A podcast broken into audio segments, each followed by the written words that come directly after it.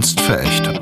Der Hofer Kult Podcast mit Roland Spranger und Michael Dückel.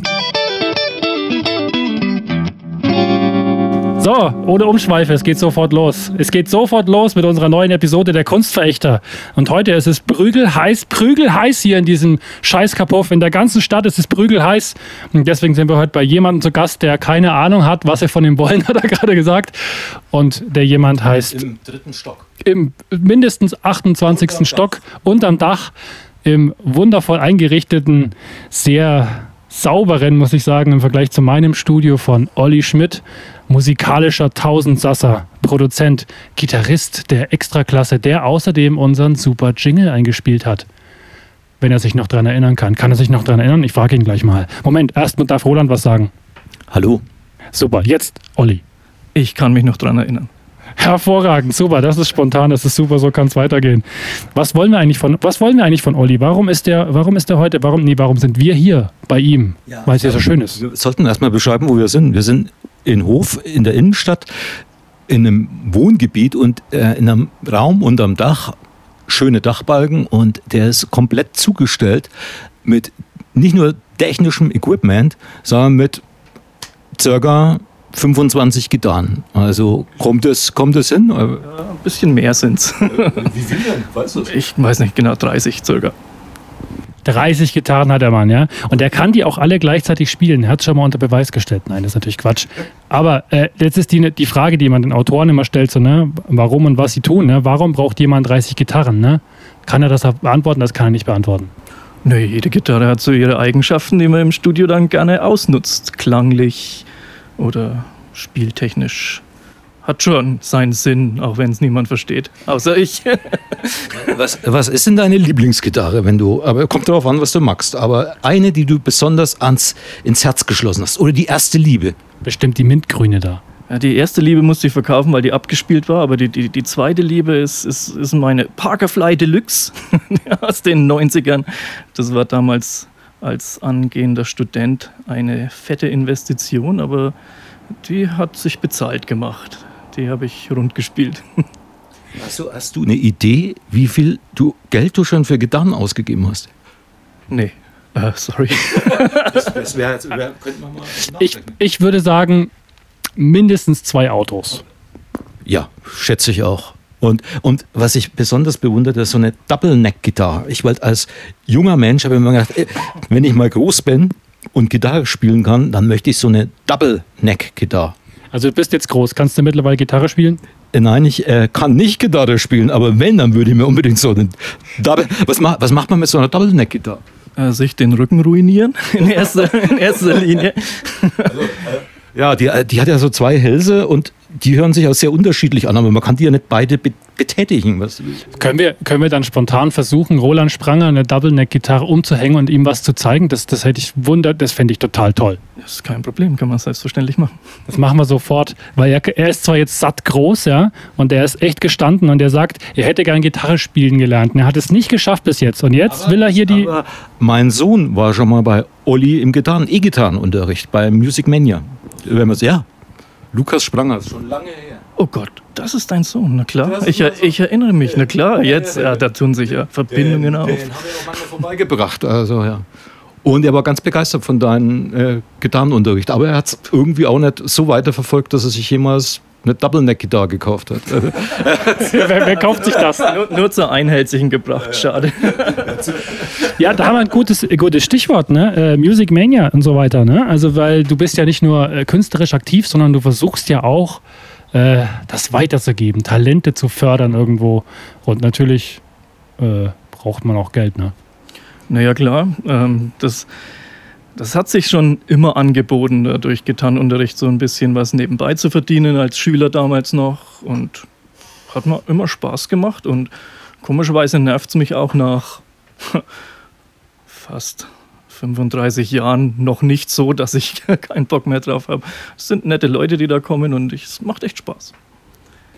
Ja, das ist auch immer gut, immer an der Jugend dranbleiben. Ich habe nämlich das Gefühl irgendwie so ein bisschen, dass ähm, immer weniger irgendwie auch ein Instrument lernen wollen oder vielleicht auch in der Musikrichtung, in der härteren Schiene irgendwie so Nachwuchs nicht so üppig ist, wie, wie, wie das früher mal war. Was, was denkst du drüber? Es tut sich schon ein bisschen was äh, weg von Heavy-Gitarre. Also es gibt immer wieder Leute, die kommen und, und ACDC spielen wollen, auch, auch Jüngere oder sowas. Aber im Moment ist Popmusik angesagt. Also die, diese vier Akkorde, die, die, so die aus denen alle Hits im Moment gebaut werden, die, die müssen sie halt dann können und dann sind sie auch schon zufrieden. Viele. Liegt es vielleicht auch daran, dass äh, Hip-Hop so groß ist und jeder sagt, hey, ich werde Rapper, da brauche ich keine Gitarre und mit meinem Heimcomputer kann ich auch was zusammenschnitzen, oder? Ja, natürlich, natürlich. Hip-Hop ist, ist im Moment das große Ding. Rockmusik ist, denke ich, so im, im weiten Bereich tot.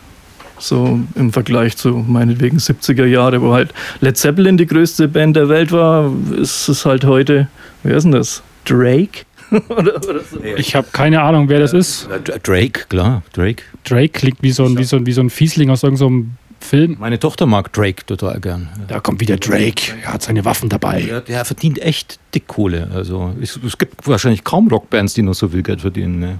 Aber es ist schon interessant. Ne? Zuerst war Jazz tot und jetzt riecht Rock riecht unangenehm.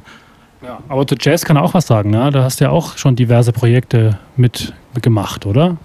Ja, also ich sehe mich jetzt nicht als, als Jazz-Gitarrist. Das wäre, da würde ich meinen Jazz-Kollegen Unrecht tun.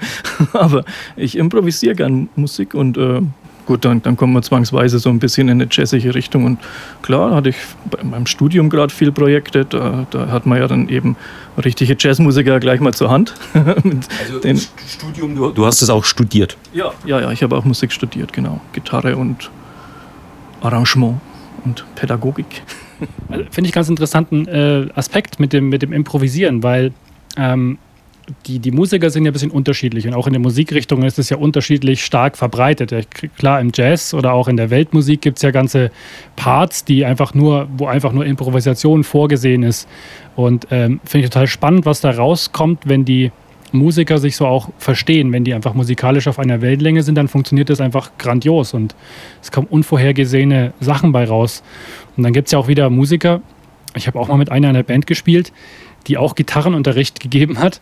Und die, wenn sich mittendrin verspielt hat, dann mussten wir aufhören, weil dann ist die nicht mehr reingekommen.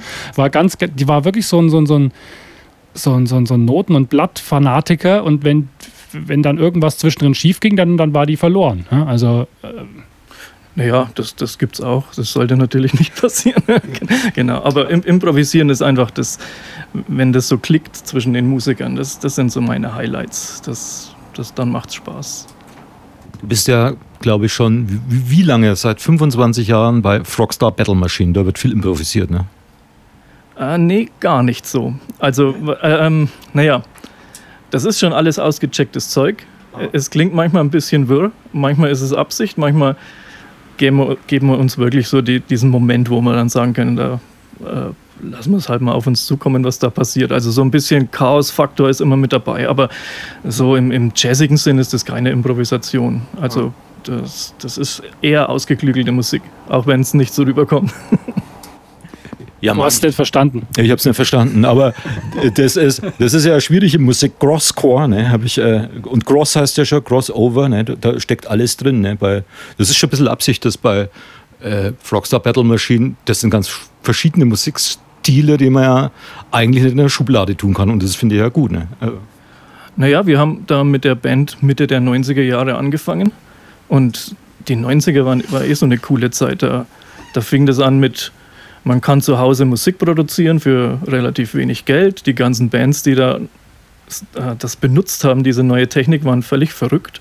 Also das, da konnte jeder machen, was er wollte. Keiner wusste genau, wie das geht. Und da kam so interessante Musik äh, zustande. Faith No More oder, oder, oder Primus oder, oder sowas.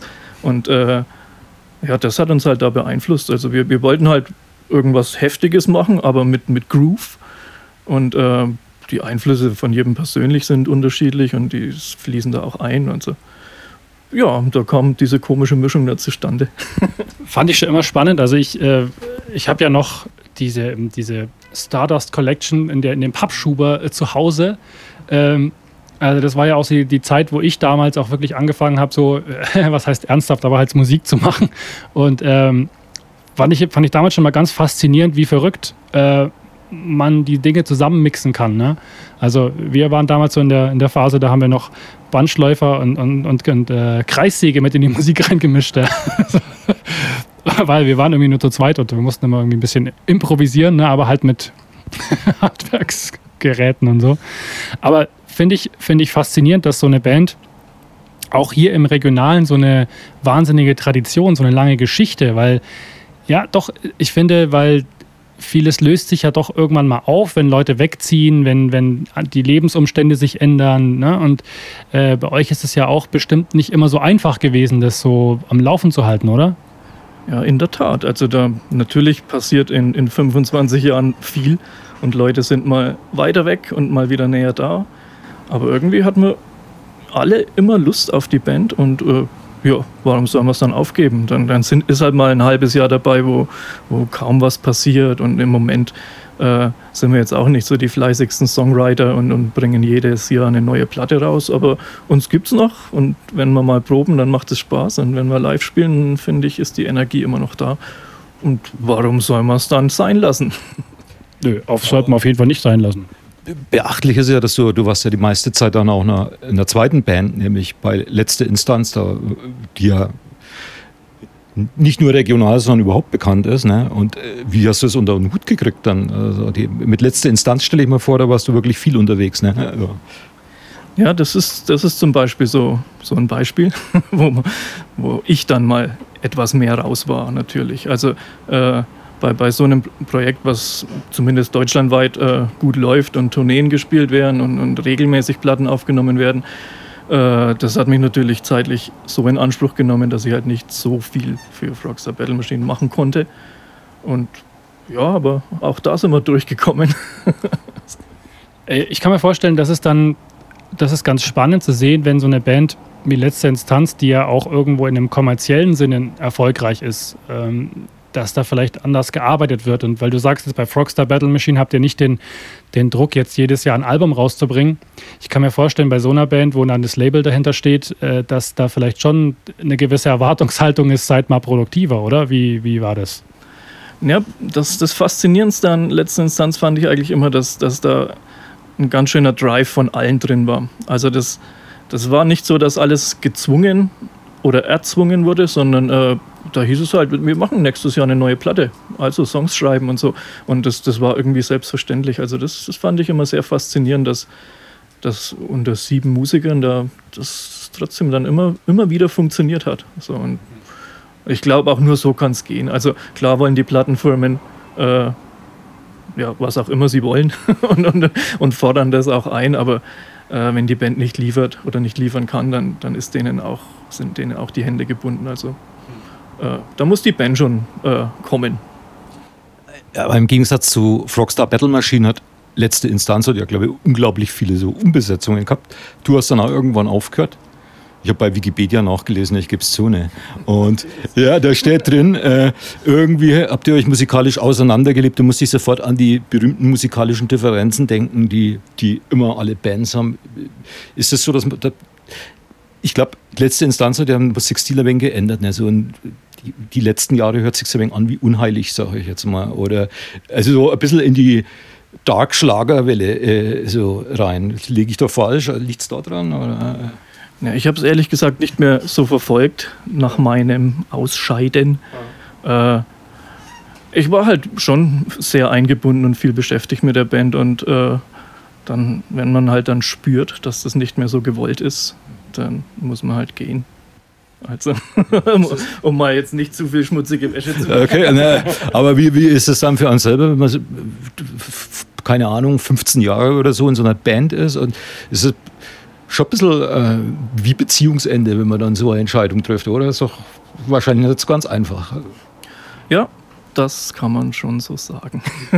oh je, er hat hoffentlich nicht geweint. Er hat sich nach Hause geflüchtet, hat noch 20 Gitarren gekauft und dann war alles wieder gut. Aber ja, genau, so wird das die Übersprunghandlung gewesen sein. Ja. Ich, äh, ich, du merkst schon, du, du merkst schon äh, ich wollte eigentlich, ich wollte jetzt das ein wenig menscheln, menscheln lassen. Ne? Es hat ja. nicht so gut funktioniert. Das ist dein Metier. Da, da, kannst, da, da, da komme ich eigentlich bei, komm ich bei so Rockern nicht durch. Ne? Das, nee, das ist so ein nüchterner Typ, der Olli. Der ist so ein, der ist so ein ganz, ganz cooler, cooler Hund. Ja?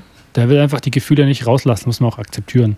Ja, weißt du? Akzeptieren. Raus zur. Ich habe doch gesagt, das ist heiß. Du hast, du hast jetzt versucht, dich besonders edel auszudrücken. Ich habe das genau gemerkt. Akzeptieren. Ja, jetzt ja. das hat es gut funktioniert. Ja, ein, ein edles Wort. Das edle Wort zum Sonntag. Akzeptiere es. Ähm, wollen wir äh, noch ein bisschen darüber reden, mit ähm, was du sonst so machst? Du spielst ja auch teilweise beim, beim Theater, wenn dann äh, da mal für die Musicals und Geschichten dann äh, Gitarren gebraucht werden. Wie unterscheidet sich das jetzt so ein bisschen von dem, was du sonst so musikalisch machst? Ja, im Theater, da habe ich in den letzten Jahren ganz viele Jobs gemacht. Also finde ich auch ganz nett, dass da viele Stücke laufen, wo, eine Gitarre gefragt ist. Also E-Gitarre oder auch mal, auch mal Banjo. Da bin ich dann jetzt nicht so der Spezialist, aber das macht man halt dann auch mal mit. genau. Ja, und aber, aber ich sehe gar kein Banjo, ich sehe gar kein Banjo hier. Also versteckt. Er hat bestimmt ein Banjo. Also ich, das, das, das darf nur raus, wenn es muss. Sonst bleibt er in der Ecke und schämt sich. Das ist so der Gremlin unter den Seiteninstrumenten. Das ist ja, muss in der Tasche bleiben. Also ganz ehrlich, ich finde ja Mandoline viel schlimmer als ein Banjo. Aber äh, ich hatte ja, ich habe eine Band aufgenommen, da, da kam dann kam die auf die Idee, jetzt müssen wir bei dem einen Song hinten noch äh, Mandoline reinquetschen. Ich bin ja gut vorbereitet, das ist jetzt kein Seiteninstrument, aber ich habe in einem Interview praktisch rausgehört, dass der Olli Dudelsack nicht gern mag. Ja. Und und das ist doch so, oder? Ja, das, das ist so. Also äh, die Zeit mit letzter Instanz, da, da, kam es halt zwangsweise dazu, dass man auf viel, vielen Gothic und, und äh, äh, Mittelalter-Festivals gespielt hat und da waren halt, die, die Dudelsack-Fraktion war da immer vertreten und die, die müssen ja dann auch einen ganzen Tag dann Backstage üben mit diesen Instrumenten, die furchtbar laut sind und unangenehm klingen. Ja, äh, nicht so schön. Und vor allem in Kombination mit E-Gitarre das finde ich das Allerschlimmste. So eine Heavy E-Gitarre mit Dudelsäcken, die immer so ein bisschen verstimmt sind. Oh. Das, geht, das geht noch schlimmer. Das geht, ich bin absolut auf deiner, deiner Schiene. Ich hasse das wie die Pest. Ich habe ja auch in einer Folk-Metal-Band gespielt und da äh, hast du immer diese, diese Dudelsack-Heinis. Das Schlimmste ist, wenn du Dudelsack mit Geige kombinierst. Weil die die Geige nicht richtig und die hören sich auf der Bühne nicht und dann liegen die, liegt die Geige dazwischen irgendwo, tonmäßig und der Dudelsack noch, dann wird es Gehirnbohrung. Ja, ich, ich war mal, ich, ich, mir war vorher nicht bewusst, wie laut so ein Dudelsack eigentlich ist. Ich war mal mit einem Freund in Berlin im Mauerpark und es war so genauso ein heißer Tag wie heute. Ne? Es war furchtbar heiß. Keiner hat damals noch Abstand gehalten. Na, heute hält er keinen Abstand, ist egal. Jedenfalls. Äh, und wir saßen so am Hang. Ne? Und unten kommt einer, macht sein Köfferchen auf und backt einen Dudelsack aus.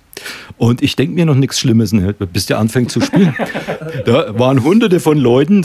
Äh, du hast echt nichts mehr verstanden. Der hat mit seinem Dudelsack den kompletten Hang beschallt. Also es war. Äh, ja, es ist ein und, furchtbares Instrument. Ja, es ist ein furchtbares Instrument. Ja. Nur es gibt, es gibt in Tschechien, ich kenne Leute, die fahren da regelmäßig hin. Es gibt ein Dudelsack-Festival. Ja, da fahre ich nicht ist, hin. Da haben wir. Komm, Olli, fahren wir zum Dudelsack-Festival und bringen alle um. ja, das wird wahrscheinlich die Zwangsreaktion sein. Na gut, ich, ich sehe es ja noch ein, wenn das folkloristisch ist und irgendwie so authentisch, alte Dudelsackmusik. Okay, muss ich mir nicht, muss ich mir nicht anhören, aber das, das, das hat dann vielleicht schon noch seine Berechtigung. Aber dass dieses Instrument in der Rockmusik in Kombination mit E-Gitarren und Geigen gespielt wird. No way. Klassisch finde ich es auch okay. Ich war ja ein paar Mal in Schottland, als meine Frau da auch studiert hat. Ähm, dann laufen da schon mal ein paar so Schotten mit Dudelsäcken rum. Ich habe das Gefühl, erstens können die das besser, als was hierzulande in Rockbands Dudelsack spielt. Und zweitens spielen die halt so klassische Stücke und du bist in Schottland und da muss ich sagen, da kann ich Dudelsack durchaus akzeptieren, wenn das in seinem natürlichen Habitat ist, dieser Dudelsack. Ich muss, muss sagen, dass bei Dudelsack, also das Instrument wirklich so benannt ist, wie es klingt. Also Dudelsack. Ja, dudelt. kommt, kommt eigentlich selten vor, dass ein es dudelt und geht einem auf den Sack. Ja, ja genau. also heißt ja auch Sackpfeife. Genau. Und ich habe mal den, den Wikipedia-Eintrag zu Dudelsäcken äh, so geändert, dass ich hingeschrieben habe, das Instrument wird auch als Sackpfeife bezeichnet, ebenso seine Spieler. Und das wurde dann aber nach einer Woche wieder gelöscht. Oh, weil sein, sein Hass auf Dudelsäcke sitzt aber, wirklich tief. Der fälscht sogar Wikipedia-Einträge. Ich glaube, wir müssen uns aber bei den Hörern entschuldigen, die Dudelsackspieler sind, oder? Nein, die sind selber schuld. Die sind selber schuld. Ja. Ja. Oder? Ja, selbstgewähltes Schicksal, natürlich. Ja. Also wir müssen auf jeden Fall äh, Roland jetzt noch die Double Neck äh, Gitarre umschnallen, weil äh, bevor wir das vergessen, ja, oh, es leuchtet grün. Der Verstärker leuchtet grün. Roland macht sich bereit. Ähm, wir müssen. das ist großartig. Jetzt, jetzt. Umschneiden ist gar nicht so einfach, aber gar kein Gurt. Das ist kein Gurt. Also dann machen wir das mal. Er hält es mit den Zähnen fest. Großartig. Ja, äh, also das fühlt sich schon mächtig an, ne? Aber dass man sich da die, die Bandscheibe kaputt macht, äh, das ist komplett klar. Ne? Also, und man muss ja dann mit der Gitarre dann, wenn man die spielt, steht man wahrscheinlich immer so leicht zurückgelehnt. ne? Ja, Also, man ist so cool wie Jimmy Page und hat sie auf Kniehöhe. das, äh, das sind so die Gitarristen, die dann aus der Hüfte schießen. Ne? Genau. So, und, und jetzt? Na, jetzt fängst du an, spielst wahnsinnig geil. Ist, die, Lautstärke ist jetzt. jetzt oh, oh, Die hat ungefähr eine Million Schalter und Drehregler. das hört sich jetzt eher so nach Delta Blues an, ne, was ich mache. Aber. Free Jazz. Free Jazz könnte immer noch. Das, äh, wenn ich jetzt oben bin, was ist da? Ah, es ist. Das hört sich quasi eher so akustischer an, dann, oder? oder Halt eine zwölfseitige. Country and Western, würde ich sagen. Und was sagst du? Ist kl- klasse, was er macht, oder? Also, das Potenzial ist sofort erkennbar. Ja, jetzt kannst du direkt einen Vertrag unterschreiben, drei Jahre Gitarrenunterricht und dann. Ich könnte, ich könnte mich ja hier auch von Olli aufnehmen lassen. Der, wir sind ja nicht nur von Gitarren umgeben, sondern. Bist du schon so weit, dass du das rekorden willst, ja? Ja, ich bin, ich würde sagen, ich, ich würde sagen, mir hat das sehr gut gefallen. Ne? Ja, äh, Es war, war schon viel Schönes dabei. Der Stundensatz steigt allerdings gerade. Na, das Studio ist, ist teurer. Das ist ziemlich teuer. Also gerade wenn man so Double Neck hat, kostet es doppelt so viel. Ich finde mein Handy nicht jetzt wahnsinnig gern fotografiert, aber ich glaube, ich habe das irgendwo verloren. Aber wir stellen es uns alle vor. Wir machen nie Werbefotos von unseren äh, Aufnahmen. Doch, Olli macht jetzt ein Foto davon. Aber Er eigentlich schickt mir das nachher. Auf, äh, äh, fotografiert werden, damit wir gut Werbung machen können. Ja, wie gesagt, mein Handy ist äh, irgendwo. Ja. Olli macht jetzt mal ein Foto, weil das wird wahrscheinlich nie wieder passieren in Rolands Leben, Dass ich eine dass er so sehr nach. Es hat geklickt und ist. Diese, können wir jetzt diesen Moment der Erniedrigung beenden? den Moment der Erniedrigung, also ich, ich persönlich wäre bereit, den noch länger auszukosten, aber Ja, so eine, so eine Double Neck Gitarre fühlt sich wunderbar an, aber man müsste spielen. ja, Olli könnte uns natürlich jetzt zeigen, was man damit macht, aber das äh, glauben wir, dass der das kann. ist jetzt, äh, Ah, das sieht, sieht ach das Mensch, Foto das, mit der Double Neck Gitarre will ich unbedingt haben. das ist großartig. Das äh, dürfen wir auch unseren Zuhörern nicht vorenthalten. Weil wir vorhin den Faden verloren haben. Theater interessiert mich natürlich auch. Ne? Als jemand, der auch mal gern ins Theater geht. Das Theaterhof hat ja seine Spielzeit nicht beendet, trotz Corona. Das haben die meisten Theater gemacht. Und deshalb konntest du jetzt auch noch auf der Bühne stehen bei dem Johnny Cash Abend, oder? Weil der Abstand konnte ja eingehalten werden bei Johnny Cash Abend, also bei Ring of Fire.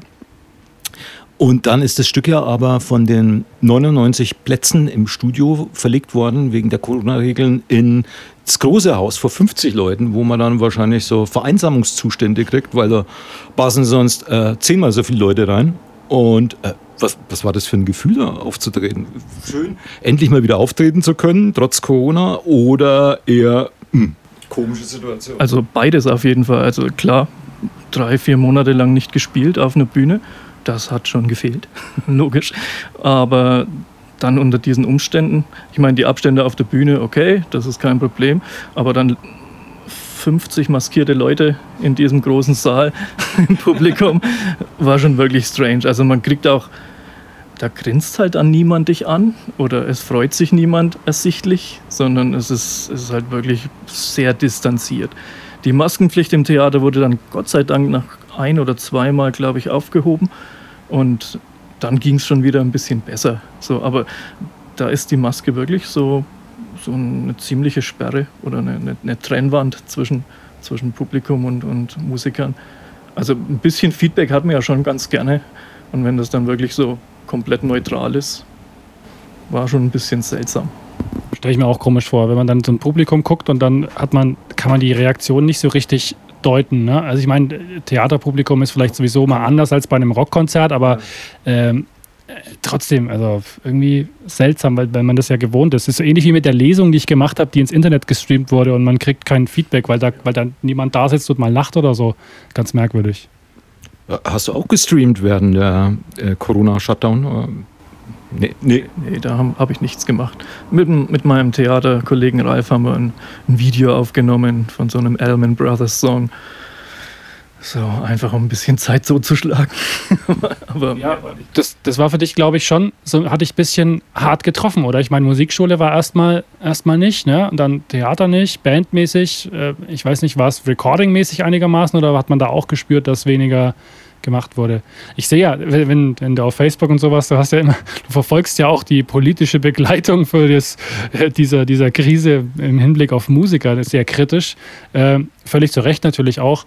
Äh, was, was hältst du so ein bisschen davon, was, was für Musiker und für Künstler allgemein getan wird? Zu wenig oder also ich kann mich nicht beschweren, weil die Musikschule lief im Prinzip mit, mit Online-Unterricht weiter. Also das, das ist nach wie vor mein, mein finanzielles Standbein und das brach nicht weg. Also ging es mir eigentlich gut. Im Theater hatte ich natürlich durch die ausgefallenen Vorstellungen schon Verluste, die schon eigentlich recht heftig waren. So überlebe ich, aber hätte ich schon gern mitgenommen. Und naja, Allgemein muss man sagen, dass, dass die ganze Veranstaltungsbranche komplett unberücksichtigt wird von allen Maßnahmen. Also wenn man sieht, dass, dass, dass halt Lufthansa oder, oder die Autoindustrie oder so, die, die werden halt supported ohne Ende, weil da eine Lobby dahinter steht, die, die dann sofort bei der Politik auf der Türschwelle stehen. Und es gibt es scheinbar in der Veranstaltungsbranche nicht, obwohl die was ich gelesen habe, den, den zweithöchsten Umsatz deutschlandweit erzielt. Also mit allem, was da dran hängt, Übernachtungen, Fahrten und so weiter. Aber das ist scheinbar kein Faktor. Und ja, also den Kollegen, die, die halt professionell im Musikbereich arbeiten oder im Veranstaltungsbereich arbeiten, denen geht es schon schlecht. Wenn da wirklich komplett alles wegbricht über Monate, kann ich mir auch vorstellen, dass man das einfach schlecht auffangen kann. Ich meine, wir haben jetzt auch schon ganz lang kein Konzert gespielt, aber ich meine, uns juckt das nicht, weil wir halt nicht davon leben müssen. Ne? Aber ja, wenn ich mir vorstelle. Vom Musikleben wird dann ganz schnell zum Albtraum. Ne? Das ist gut, wenn du so ein Standbein hast wie praktisch die Musikpädagogik. Ja, ja, das, er ist ja relativ, äh, ich war nicht so breitbeinig, sondern divers aufgestellt. breitbeinig aufgestellt, mitten im Leben. Ne? Nee, aber äh, ich, ich kann mich noch an dieses, an dieses komische. Äh, diese, dieses Bild erinnern, das da gepostet wurde, diese Kampagne mit, äh, mit Hauswirtschaftern und so, hättest du mal was Anständiges gelernt. Ne? Also, weiß man mittlerweile, was, was das für eine Nummer war? Na, ich, also was ich da so rauslesen konnte, ist, dass das scheinbar ein staatlich geförderter Hauswirtschaftsschulenverein ist oder so. Und die haben halt da Werbung äh, gemacht, um, also wollten sich anpreisen, ihre Schule anpreisen, mit den, mit den Worten, das haben sie so einen Gitarristen abgebildet und ja, hättest du mal was Gescheites gelernt, weil bei uns, da gibt es ein sicheres Einkommen. Das stimmt immer die Gage. Das stimmt immer die Gage, weil, ja, und da kommt immer dran genau erkennen, dass es auf Künstler gemünzt ist, ne, an der Gage, genau. Ja. Also da, Fürchterlich. Da ist man eh schon, also ich nicht, aber die Branche am Boden und dann, dann kommt noch so jemand, der einen kickt nochmal drauf. nicht nett. Nicht, nicht unbedingt taktvoll, ne? Nein, das ist äh, eigentlich schon Sarkasmus mehr schon Zynismus, würde ich sagen. Ja, das ist total, ich würde sagen, das ist eigentlich ziemlich scheiße. Ja, also auf jeden Fall scheiße. scheiße. scheiße. scheiße. Mir fällt nichts anderes als scheiße nochmal, ein dazu. Nochmal nachtreten, ne? Und vor, vor allem äh, dann Hauswirtschaft bewerben. Also ja, nichts gegen Hauswirtschaft. Hauswirtschaft ist bestimmt total toll und so. Und, die und, und vor allem super bezahlt, ne? Super bezahlt, bezahlt ne? also ja. bestimmt so gut wie ja. Kindergärtner oder so in, in so einem heutigen. Ich meine, das, das, das, schwingt ja mit, ne? Du kannst auch mit der miesen Bezahlung äh, zufrieden sein, weil wenn du jetzt Musiker wärst, dann wärst du noch beschissener dran. Ja, ja. es geht immer beschissener. Ja, es geht immer beschissener. Ist das nicht toll? Da möchte ich auch mal Werbung für machen, wo drauf steht, es äh, geht noch beschissener. Oder? Regt euch doch nicht auf, geht immer noch beschissener.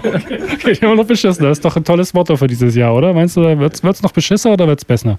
Was denkst du, wie lange dauert es, bis sich so das alles so ein bisschen auch in dem künstlerischen Bereich normalisiert hat. Ich meine, gerade für so viele kleine Festivals und sowas kann ich mir vorstellen, dass das vielleicht auch gar nicht so einfach ist, das aufrechtzuerhalten, oder?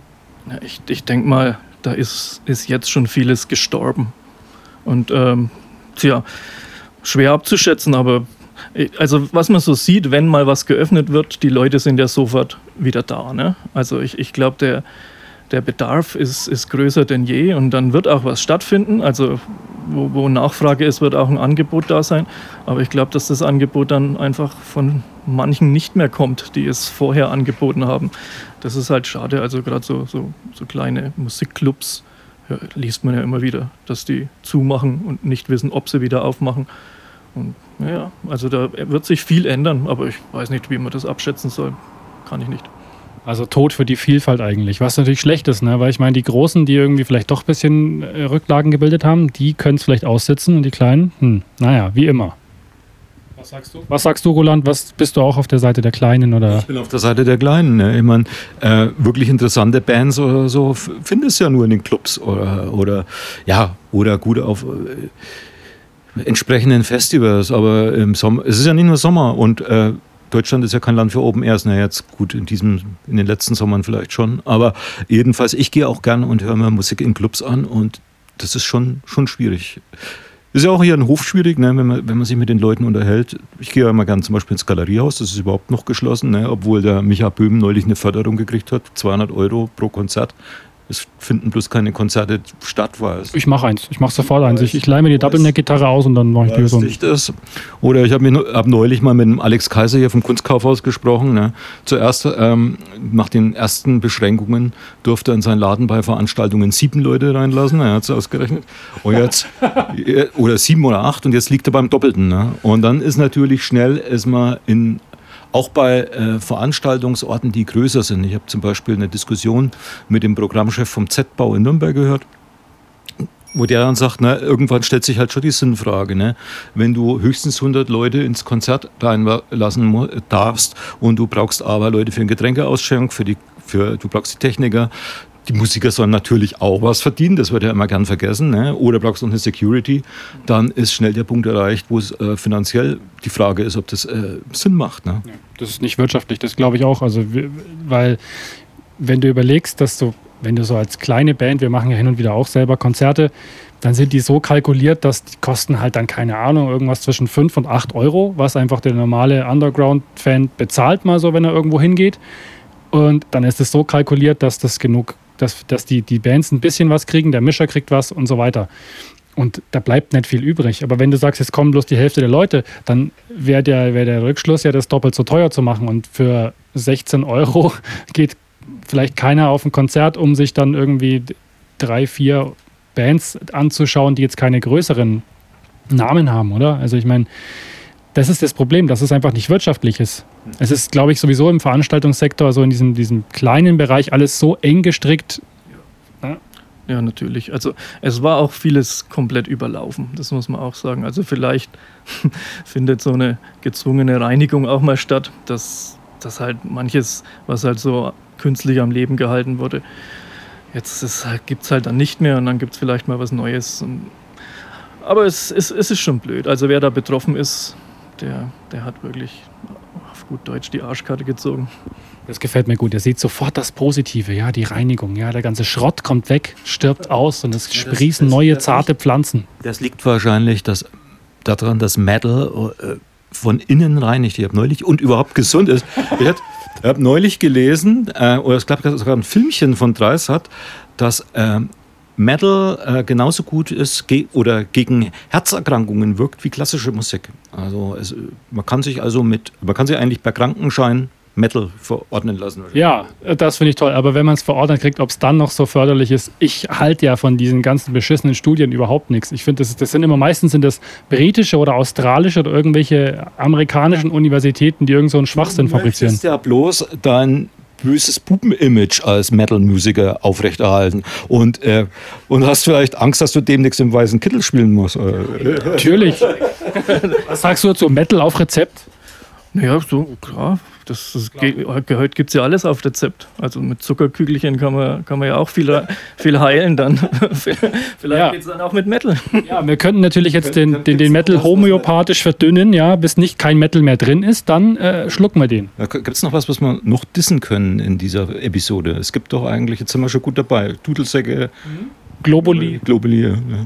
Äh, ja, äh, Popmusik, Rapper. Olli, was steht denn bei dir noch so an? Was hast du? Du hast jetzt gerade hier lokale Combo Bauschaum aufgenommen. Äh, was steht noch so ein bisschen an dieses Jahr? Na, ich arbeite zurzeit mit einem Sänger aus Dresden und da nehmen wir ein Album auf. Das wird so, ja, so ein bisschen dirty und dark Rock. Mal gucken. Genau. Äh, ja, das ist, das ist auf jeden Fall auf der Agenda. Dann geht ja auch im Herbst das Theater wieder los und das fängt auch gleich gut an. Also bin ich gebucht. Mal gucken, was, ob das dann alles so stattfindet, wie es geplant ist. Aber das sind einige Sachen wieder. Genau. Und jetzt habe ich noch vier Wochen Ferien und dann lasse ich es mir mal ein bisschen gut gehen.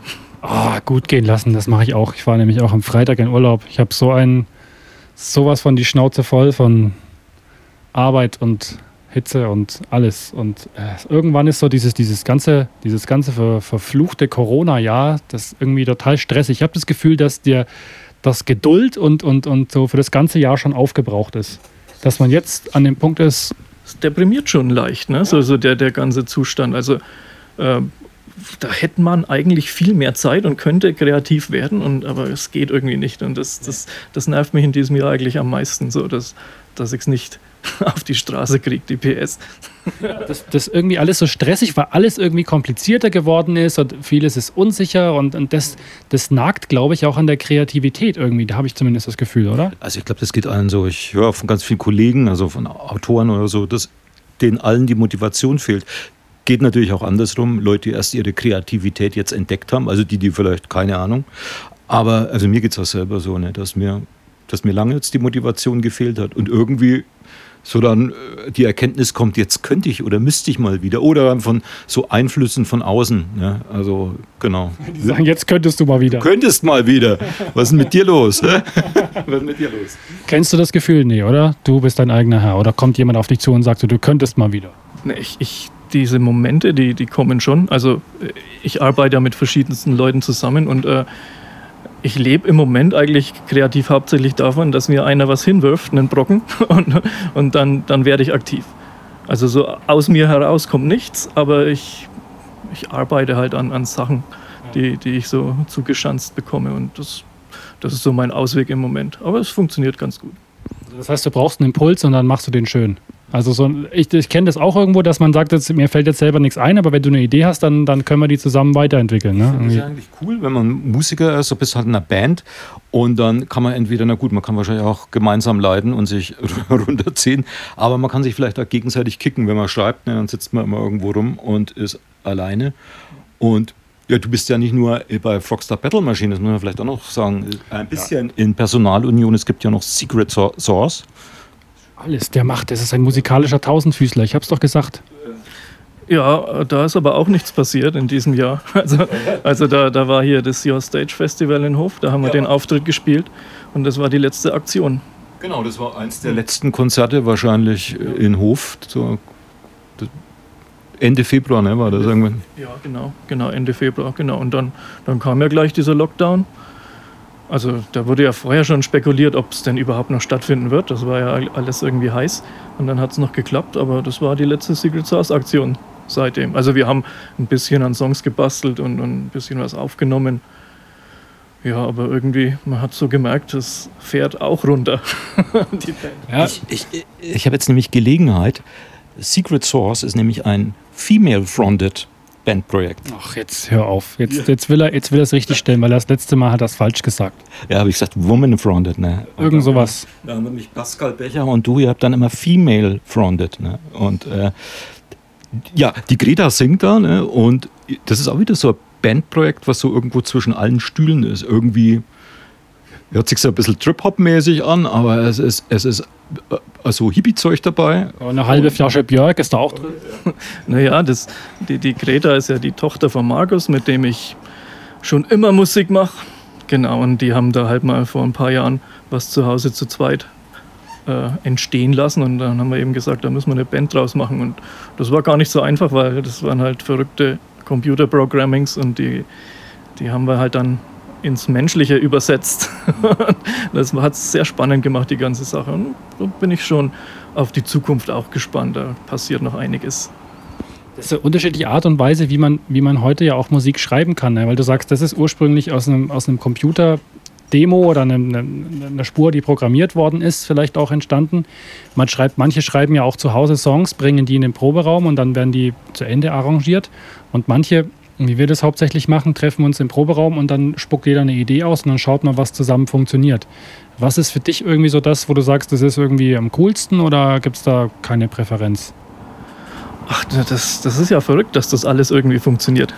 also, dass man auf, auf jede Art und Weise da herangehen kann. Und ich denke, jede Band hat so, so ihren Stil, wie, wie Songs geschrieben werden. Bei Frogstar bin ich meistens der, der, der zu Hause eine Idee vorfertigt, mehr oder weniger schon auf den Punkt gebracht. Das muss man im Proberaum dann halt lernen und rundspielen und dann ändert sich schon noch ein bisschen was, aber da, da bin ich eigentlich so der Hauptsongwriter und bei diesem, bei diesem Secret Source Projekt äh, kommt der Markus mit relativ fertigen Ideen, äh, wo ich dann eine komplett programmierte, seltsame Gitarrenspur kriege, die, die, ich dann irgendwie äh, in die Finger kriegen muss. Und das ist dann auch wieder so ein spannendes Ding. Ja, und äh, klar, improvisieren haben wir ja schon drüber geredet. Dieses spontane im Proberaum was erschaffen, mag ich auch gern. Aber das ist halt das, das Zeitaufwendige. Irgendwie ist das in, in den letzten Jahren so ein bisschen hinten angestellt worden. Also man trifft sich halt zum Proben, um konkret was zu machen und nicht einfach, gucken wir mal, was passiert und so. Das, vielleicht sollte man das mal wieder ein bisschen forcieren. Ja, weil da auch das Unerwartete rauskommt. Was zu Secret Source noch interessant ist, ähm, finde ich dann ähm, teilweise die Sounds. Die Gitarre wird ja schon sehr durch, durch Pedale und alles Mögliche ge gejagt, dass es nachher, äh, wenn man sich denkt, so, ist das jetzt noch eine Gitarre? Also soundmäßig klingt es teilweise wirklich so abgespaced, dass man, dass man das Gefühl hat, es ist zwar eine Gitarre irgendwo, die, die, die den ursprünglichen Ton erzeugt, aber so vom Klangcharakter klingt es nach was ganz anderem. Also das macht es ja irgendwie auch ganz interessant, finde ich. Ähm, wie viele verschiedene Sounds oder, oder Sachen merkst du dir das, überlegst du dir das vorher schon, wie du das einsetzen willst, oder ist das, was nachher dann erst entsteht? auch unterschiedlich, äh, aber meistens kriege ich durch die Demos, die ich halt dann so als Vorbild bekomme, so eine Ahnung, was ich da machen könnte. Und dann, dann, dann klingt es oft tatsächlich nicht wie Gitarre, aber oft so schön, dass ich denke, das muss ich jetzt irgendwie mit einem mit der Gitarre nachstellen und so. Und man hat ja mit der heutigen Technik ganz viele Möglichkeiten. Also äh, und das macht man auch, hat mir auch schon immer Spaß gemacht, so mit Gitarrensounds experimentieren und eine Gitarre auch mal wie was anderes klingen zu lassen. Und das ist natürlich die ideale Plattform für sowas, diese Band. Spieltrieb. Wenn, überhaupt, wenn ich mich hier umschaue und äh, die deine Computermonitore sehe mit den unterschiedlichen Schnittprogrammen und wenn man so viel Technik zur Verfügung hat, läuft man da eigentlich, läufst du da hast du öfter mal das Gefühl, jetzt laufe ich Gefahr, irgendwas überzuproduzieren, also zu viel. Ich muss, also ich habe heute Mittag habe ich ähm, ein Sandwich gegessen, ne? Äh, mm, lecker. Tomate, ja, nee. Eben nicht. Tomate Mozzarella. Gehe ich zu dem Bäcker. Tomate Mozzarella Sandwich. Ich nehme das. Was ist drauf? Remoulade. Ich finde, ich finde zum Beispiel, ich, es ist pervers, überhaupt auf die Idee zu kommen. Auf, ich finde es geil. Öfter, aber das Tomate Mozzarella auf dem Tomate Mozzarella Sandwich. Die Mozzarella kannst du weglassen, aber die Remoulade nicht.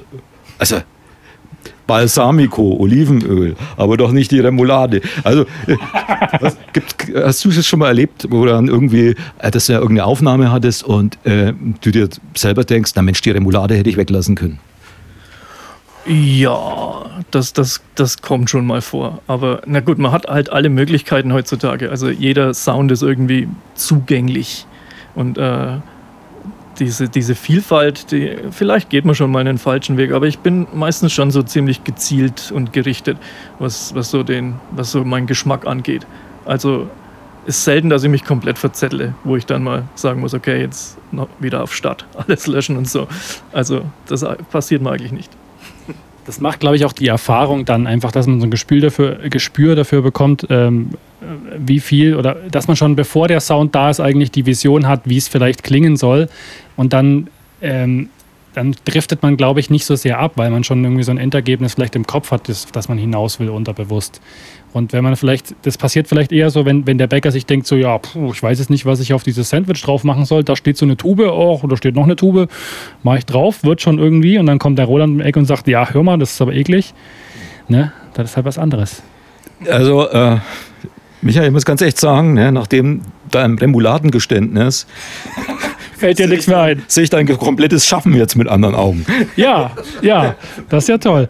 Da sind wir wieder an dem Punkt, wo das Niveau nicht mehr weiter nach unten kann. Das, das, das ist dann unweigerlich der, das Ende unseres Podcasts. Es ist auch wirklich heiß, ne? Es ist auch wirklich heiß, oder? Ja, ja, ja, ja. Geht, geht noch so hier im, im Schatten, aber Ich habe noch keinen Schluck von meinem Wasser getrunken, das er mir eingeschenkt hat. Das mache ich jetzt auch gleich, wenn wir nämlich hier raus sind. Wenn nicht noch irgendwer was völlig Geistreiches sagen will. Roland, du, nichts mehr Geistreiches? Ich, ich, ich bin fertig, aber ich finde ja, wir könnten mal unserem. Das heißt ja eh immer, wir reden viel zu viel. Also Ja. vor allem du. Unterbrechen, unterbrechen auch immer die anderen. Und Ja, genau. Und es wäre ja mal schön, wenn man dem Olli einfach so den letzten Satz überlässt. Hat er bestimmt keinen Bock drauf, machen wir trotzdem. Ja, aber soll ich sagen, ich, ich danke euch für, für euer Interesse an meiner nichtigen Person hier. Und erstaunlich, was man alles so erlebt im Leben. Ja, siehst du, ich wollte ich wollt eigentlich nichts mehr sagen, aber das Niveau, das Niveau, er muss noch ein Wort sagen, aber ich müsste einfach noch mal sagen, dass das Niveau einfach wirklich auf der steilen Rutschbahn nach unten ist. Ja? Es muss doch möglich sein, diese die Episode mal zu beenden, indem du nichts mehr sagst. Ja, das ist möglich. Okay. Ja, tschüss.